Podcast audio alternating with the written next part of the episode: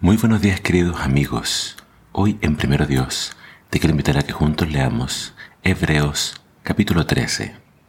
Dice así la palabra de Dios. No dejen de amarse unos a otros con amor de hermanos. No se olviden de practicar la hospitalidad, porque de esa manera algunos, sin darse cuenta, hospedaron ángeles. Acuérdense de los presos, como si ustedes estuvieran presos con ellos Acuérdense también de los que son maltratados como si ustedes mismos fueran los que sufren.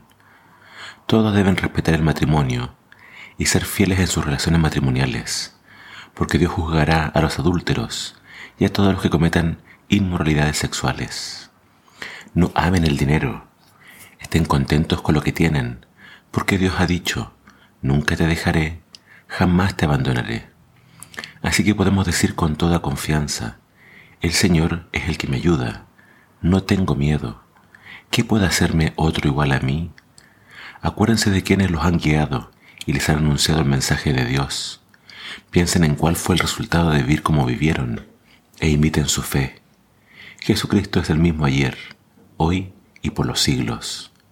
No le hagan caso a ninguna clase de enseñanzas extrañas. Es mejor que el corazón se fortalezca con el amor y no con alimentos rituales que nada les ayudan a quienes los comen. Los que ofician en el santuario no tienen derecho a comer del altar que nosotros tenemos. El sumo sacerdote lleva la sangre de los animales al lugar santísimo, como sacrificio por el pecado, pero los cuerpos de esos animales se queman fuera del campamento. Así también Jesús sufrió fuera de la puerta de la ciudad, para que por medio de su sangre el pueblo fuera santo. Por eso salgamos a encontrarnos con Él fuera del campamento compartamos la deshonra que Él sufrió, pues en este mundo no tenemos una ciudad que dure para siempre, sino que buscamos la ciudad que está por venir. Ya que es así, ofrezcamos continuamente a Dios un sacrificio de alabanza por medio de Jesucristo, es decir, confesemos su nombre con nuestros labios.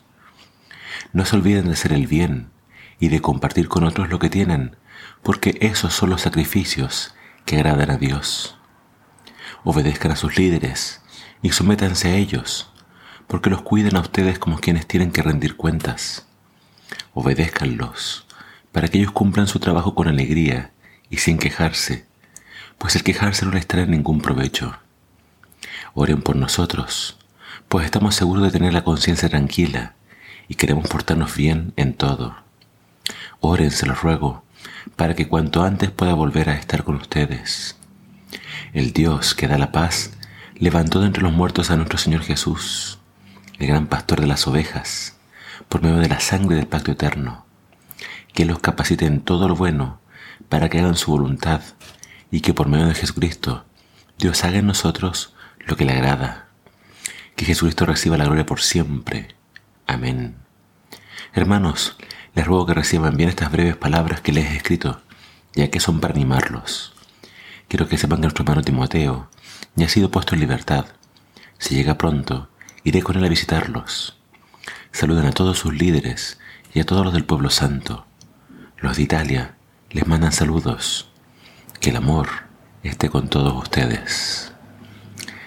En el final de esta carta vemos que el autor, a la manera de Pablo, termina dando varios consejos breves que son sus últimos deseos para la iglesia, para que se conserve la santidad y para que la iglesia siga creciendo. Nos habla acá de la hospitalidad, nos habla acá de la pureza sexual, nos habla también de eh, tener que eh, cuidado con el dinero, el amor al dinero, que también es algo que Pablo exhortó a los creyentes. Y repite esta promesa muy linda del Antiguo Testamento. Dios dice, nunca te dejaré jamás te abandonaré. Eh, pero me, parece interesante que la autora acá resalta la importancia de someterse a los líderes de la iglesia. Eh, lo, lo, dice por lo menos dos veces y a la misma vez nos previene en contra de las falsas enseñanzas. Y aunque gran parte del libro habló acerca del santuario celestial, una vez más, acá en la conclusión, el autor nos presenta esta idea importante. Eh, la idea de que si Cristo está en el santuario celestial, nosotros ya no tenemos que participar o preocuparnos del santuario terrenal. Y acá el autor dice que aquellos que están comiendo de los sacrificios terrenales no tienen parte con nosotros, que participamos del santuario celestial.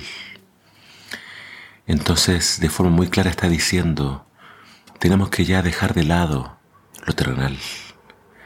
El santuario terrenal, con toda su pompa, con toda su gloria, con toda su magnificencia, no se compara en nada al santuario celestial.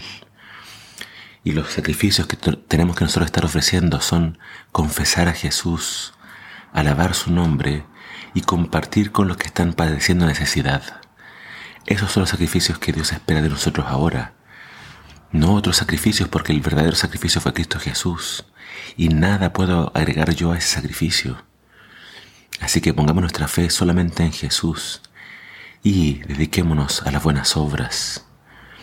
Que el Señor nos ayude entonces a hacer esa iglesia que avanza por la fe y que también trabaja junto, hermanos y líderes, para la proclamación del Evangelio.